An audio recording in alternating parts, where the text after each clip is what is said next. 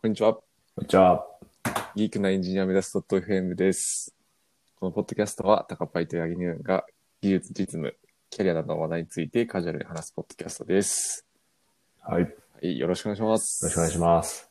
やっていきましょす。やっていきましょう。いや、12月になってしまいましたね。う。めっちゃ寒いですね。いや、寒いですね、本当うに。ん。急に、急すぎませんかいや、急すぎますね。そうですよね。一日経ったら冬になったみたいな感覚 ですね、本当に。そうっすよね ち。ょっと前まで半袖でも寒くなかったのに。それは言い過ぎじゃないですか。あ、本当ですか半袖で歩ってましたけどね。 あ、本当ですか、はい。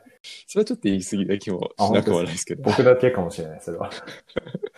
結構体調とかも崩しやすい季節なので。いやそうですね。なんか、うちうちのチームとかも、なんか一日に一人ずつ死んでいくみたいな。あ、本当ですかそうですね。今日はあの人が、あのはいはいうちの会社シックリーブっていうのがあって、はい。まあ、有給とは別に、その、体調悪い時に取れる休暇があるんですけど、はいはいはい。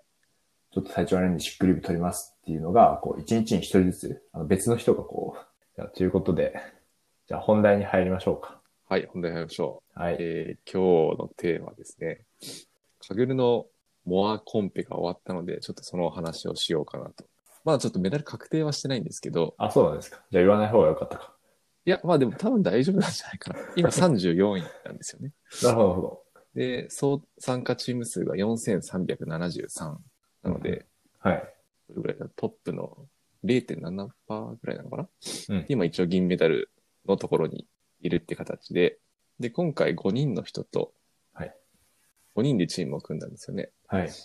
で、皆さんお知り合いの方で、ちょっとご紹介すると、はい河原さんっていう方と、はい。えっと増田さんっていう方と、新一郎さんっていう方と、うんアステリアムさんっていう方の5人でチームを組みましたと。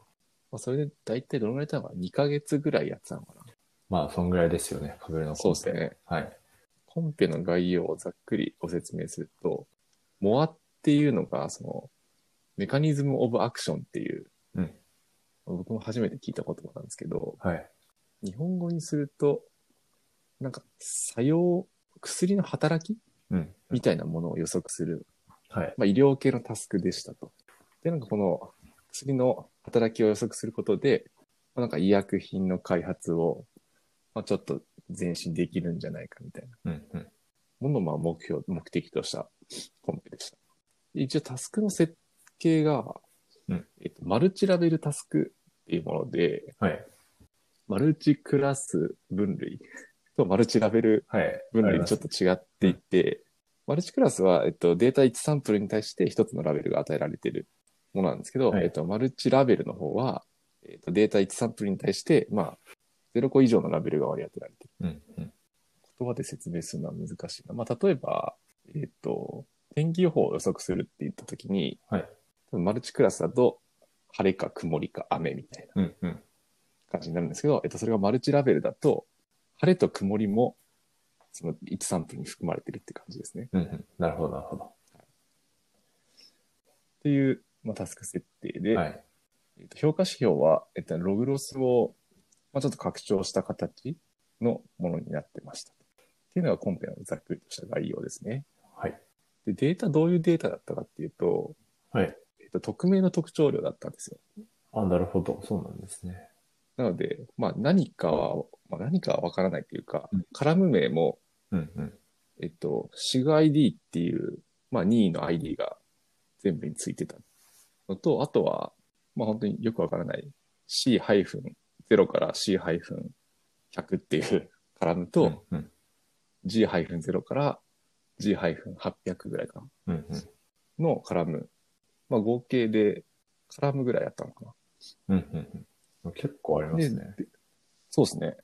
カラムの数が結構あって、で、サンプル数が2万5千ぐらいかな。うんうん。トレインのサンプル数が2万5千ぐらいだったんで、まあそれぐらいのデータ量でしたと。はい。で、そのさっき言ったマルチラベルの方の、まあ、目的変数の方ですね。はい。そっちは、えっと、207つ、それもカラムがあるんで、うんうん。その207個の中から、まあ、そのデータサンプル一つに対して、どこにこうフラグがつくかみたいなうんうんうん。のを当てるものでしたと。なるほど。あれ一応コードコンピティションだったんで、うんまあ、提出は、あのカグルのノートブック上で、はい。 GPU なら2時間で CPU なら9時間っていうまあ制限がある中はいで戦うというものでした。なるほど。ちなみにこれって順位はどうやって確定するんですか、な、な、なんで変動する可能性があるんですかああ、多分、過去のコンペもなんかその順位確定するまで時間がかかるやつはちょっとあったっぽいんですけど、うんうん。なんですかね、なんか、バンされたりする可能性がある、あるのかな。ああ、なるほど。じゃあ基本的に下がることはないっていう感じなんですかね。とは思います。圧版されたら。バンされたら、 まあ、なくなりますけなど。るほど、なるほど。なるほど。そうですね。いや、結構僕自身は、このマルチラベル分類っていうのはやったことがないんですけど、まあ今回のコンペで、ここ苦労したなみたいなところってどういう部分なんですか、そうですね。僕もマルチラベル分類初めてやったんですけど、はい今回このデータは一応テーブル形式のデータだったんで、うんうんつかと思われるんですけど、うんその GBDT 系のモデルだと、えっと、マルチラベル全部一気に予測できないんですよ。へえ、なるほど。要はい一さ一列、一カラムずつしか予測できないんで、うんうん例えば207個、そのさっき言ったマルチラベルの目的変数があるんで、207個モデルを作んなきゃいけないあ、んですそういうことか。はい。なるほど、なるほど。っていうちょっと制約があるんで、今回のコンペは割とそのニューラルネットワークを使う方が多かった印象です、ねへ。え。そうですね。あの最終層に207個のまああ。出力そうとあそれ、それがそれぞれ確率にーななるよるほうどに。やってあげると、まあいい感じでそこはできるので、もうほぼ、そうだな、ニューラルネットワークを使って解いてる人うんうがかんなり多かった気がします。なるほど。高パイさんたちは、最初はライト GBM とかでやってたりしたんですか8時間ぐらいかかっちゃうんですよね、本当に。あの、すごい。そんなかかるんだ。カグルのその、うんカーネルの使用時間マックスぐらいかかっちゃったんですよ。で、まあしかもスコアもそこまで良くなかっうんうたんんで、で、それを見て、一旦その GBDT 系のモデルはやめて、まあ、ニューラルネット系の方に舵を切って、まあそこでみんなでいろいろちょっと工夫しながら進めていったっていう感じですね。うんうんうんニューラルネットだと、まあ、その8時間よりは全然学習時間がかからないっていう感じなんですかね。そうですね。まあ、GPU 使って30分ぐらいかな。早っ。で終わったりするんで。早いですね、めっちゃ。そうなんですよ。るほど行列演算の恩恵ですね。他に苦労した部分ってあったりしますかあ、今回なんかちょっと特殊なところが一個あって、一個じゃないな。まあ、いくつかあるんですけど、予測するテストのデータが、うんあちょっと補足、補足というか説明すると、カグのカーネルって、一回コミットして、うんそれを提出するときはまた別でサブミットってしなきゃいけないんですよね。はい。多分まあご存知の方も多いとは思うんですけど。で、そのノートブックのコミットするときは、はいえっと、我々が目に見えているテストのデータが使われるんですけど、今回のコンペ、それを、えっと、サブミットするときに、うんうんうんテストデータが、えっと、本ちゃんのデータにいい差し替わってサブミットされるんですよ。なるほど。なんでもう、目に見えない見えないプライベートのデータがこうガッてくるんで、はまあ、そこがかなり苦労したというか、我々のチームも苦労したんですけど、なるほど。それまあ、なんかなコミットでは成功してても、サブミッションでこじれる可能性があるってことですよね。そうですね。で、今回そのテストデータのパブリックとプライベートの割合が25対75みたいな感じだったんで、まあ、実際そのコミットするときのデータっていうのは、うん全体の25%しかテストのデータがないんですけど、うんまあ、それが4倍ぐらいになるんで、一気に。うんうんうん。データの特徴量エンジニアリングとかで、うまいことやってないと普通にエラーになったりとかをしちゃって、うんうんうんなるほど。多分そこが一番苦労したかもしれないですね。コンペ特有の。なるほど。えっ、とパ、見えてるテストデータにはあるカテゴリーでも、はい。見えてないテストデータの方にあるカテゴリーがあった時にこけるとか、ありそあ、まさにそういう感じですね。う。なるほど。今回のコンペだと結構やられてたのが、PCA っていう、まあ、次元削減の、まあ、アルゴリズムがあって、まあ、それを皆さん使ってたんですけど、まあ、PCA して、そこからそのバリアンススレショルドっていう、いわゆるデータの分散がこの値以下だったら、まあそれはその特徴量は削りましょうみたいな。うん PCA でデータガッて増やして、そこからえっと、バリアンス性処理で一気に、一気にというか、まあ、減らすみたいな、結構特徴のの作り方を、まあ、されてる人が多くて、でそうすると、そのバリアンススレショルドって、使うデータによって、うんまあ、分散って変わってきちゃうんで、さっき言ったそのテストデータが増えた後に、あ増える前と増えた後で、同じデータでこのバリアンスレショルドやっちゃうと、特徴の数数が変わっちゃうんですよああ、なるほど。なるほど。っていう現象に、現象があったりとかして、なんでそのバリアンスレショルドとかは、もう我々が見えているテストデータでしかやらないっていう風な工夫が、工夫をしないうんうんと、ここでこけるっていう、なるほど。それすぐ気づけたんですかあんまりすぐは気づけなかったですね。 ここれなんで落ちてんのみたいなことになりそうな気が。結構それでなったんで、なんか、我々はバーチャルサブミッションっていう、架空のサブミッションファイルを作るっていうところで、これで通れば大丈夫だろうみたいな。なんかそういう工夫をして、面白いですね。バーチャルサブミッション。はいえ、どういうことですかバーチャルサブミッションって。バーチャルサブミッションは、えっと、まあ、我々どうしてもそのプライベートの75%のデータが見えないんで、テストのデータを、データの中身はランダムで4倍に増やして、で、それで、えっと、なんだろう、ノートブックのコミットが通るかどうかを見るっていええう、なるほど、なるほど。実際それは信頼に足るものだったんですかそれはですね、8割ぐらい信頼できたんですけど、なんかひ一人の方がやってたやつは、それを通っても、なんかうまくサブミッションできないみたいな現象もあったんで、ちょっとまだ謎はあります。 なるほど。カグルの謎はありでもます。 80%信頼できるなら、かなりいい手法な、はい、そうですね、そうですね。感じがしますね。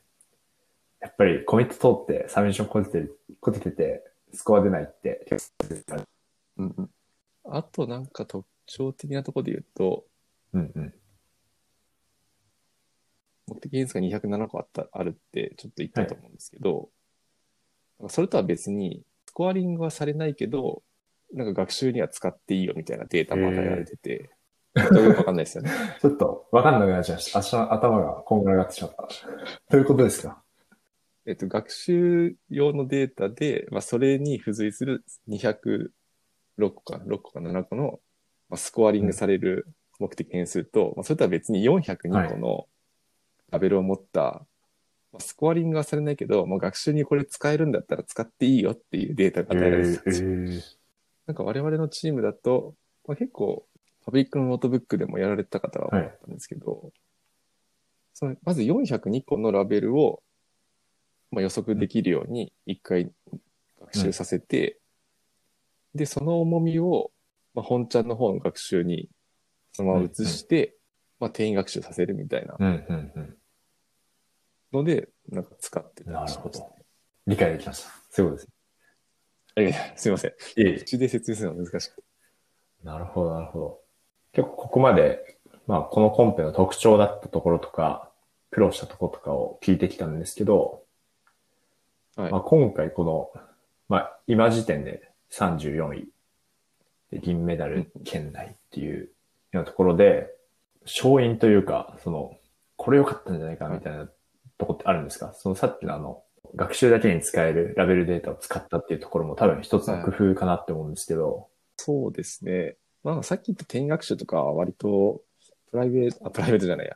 パブリックのノートブックでやられてた方もいたいたんで、うちのチームで言うと、最後、その田原さんと慎一郎さんがめちゃくちゃスタッキングを頑張ってくださって、それでスコアが一気に伸びたので、うんなるほど一応ステージ1とステージ2に分かれてて、ステージ1の方は、まあみんな作ったモデルで、普通のニューラルネットワークと、まあレズネットとタブネットと、みたいな感じでいくつかネットワークを組んで、組んだものがあうんうんって、まあそれをステージ2で、ニューラルネットワークと、あと 1DCNN と、あとこれウェイトオプティマイズっていう、えっと、アートオブフォールドのデータでオプティマイゼーションして、いい感じのデータを出したっていう3つのモデルを作って、まあそれを最終的にアベレージングして出したっていう。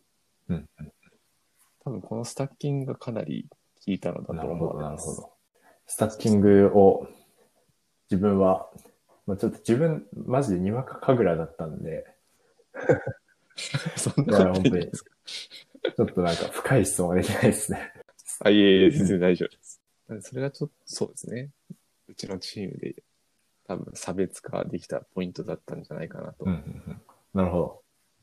なるほど。思います。はい。ちなみに上位陣とかも、まはあ、い金メダルとか、そのプライズウィナーズとかも、解放公開されてるんですかね。されてますねあこのリーダー、僕まだリーちダょーっボードのノートブックってところに、リンクが貼ってあるものが公開されてるものですかと、あ、多分そうだと思います。なちょるほど。っとまだ僕も読めてないんですけど、まあ、多分いろんなネットワークを組んで、それを混ぜてるっていう方が多いんじゃないかうんうんうなと思ったりしてます。ちょっと自分も読もうとは思ってるんなでるすほどです。ど。はい、まあ、いずれにせよ、このメダル確定が楽しみですね。そうですね。早く確定しないかなっていう感じですね。そうっすね。うん早く確定してほしい。 なんかそわそわします、ね。そうです よね。そうそうですよね。はい。確かにな。あと、今回5人でチームを組んだっていうことなんですけど、はいそれぞれの役割的なものってあったんですか、一応週に1回、なんか、進捗共有会というか、まあミーティングをやったんですけど、夜に。まあ、そこで今週どういうことをややろうかなみたいな話し合いははいしてはいたんですが、まあ、そんなにきっぱり役割分担してたうんわけでもないですね。まあ、おのおのなんかやりたいことははいチャレンジしつつ、まあ、やったことはなんかちゃんと共有していこうねみたいなるほど、なるほど。確かに。まあ、今度リモート環境になって、はい会議とかもやりやすいくなりましたよね。やりやすくなったというか、まあ、やれることに気づいたというか、で、今月からアドベントカレンダーが始まった始じゃなまりいまでしすたか。ね。はい。でカグルのアドベントカレンダーに、まあ僕、いつだっけな、20、20何日かに書くようになったんですけど、まあ、そこでなんかその、5人チームでどうやったかみたいな裏話的なやつは、はい12月22日かにカグルアドベントカレンダー参加してるので、楽しみにしてます。そはい、そこで書けたらなと思っております。はい、ということで、えー今日は先日終わったカグルのモアコンペについてお話ししました。はい、えー質問、コメントは Google ホームや Twitter のハッシュタグギークアンスコエンジニアでお待ちしております。ありがとうございました。ご視聴ありがとう And now, a short commercial break. エンジニアの採用にお困りではないですか候補者とのマッチ率を高めたい、辞退率を下げたいという課題がある場合、ポッドキャストの活用がおすすめです。音声だからこそ伝えられる深い情報で、候補者の興味・関心を高めることができます。ピトプでは、企業の採用広報に役立つポッドキャスト作りをサポートしています。気になる方はカタカナでピーとパと検索し、X またはホームページのお問い合わせよりご連絡ください。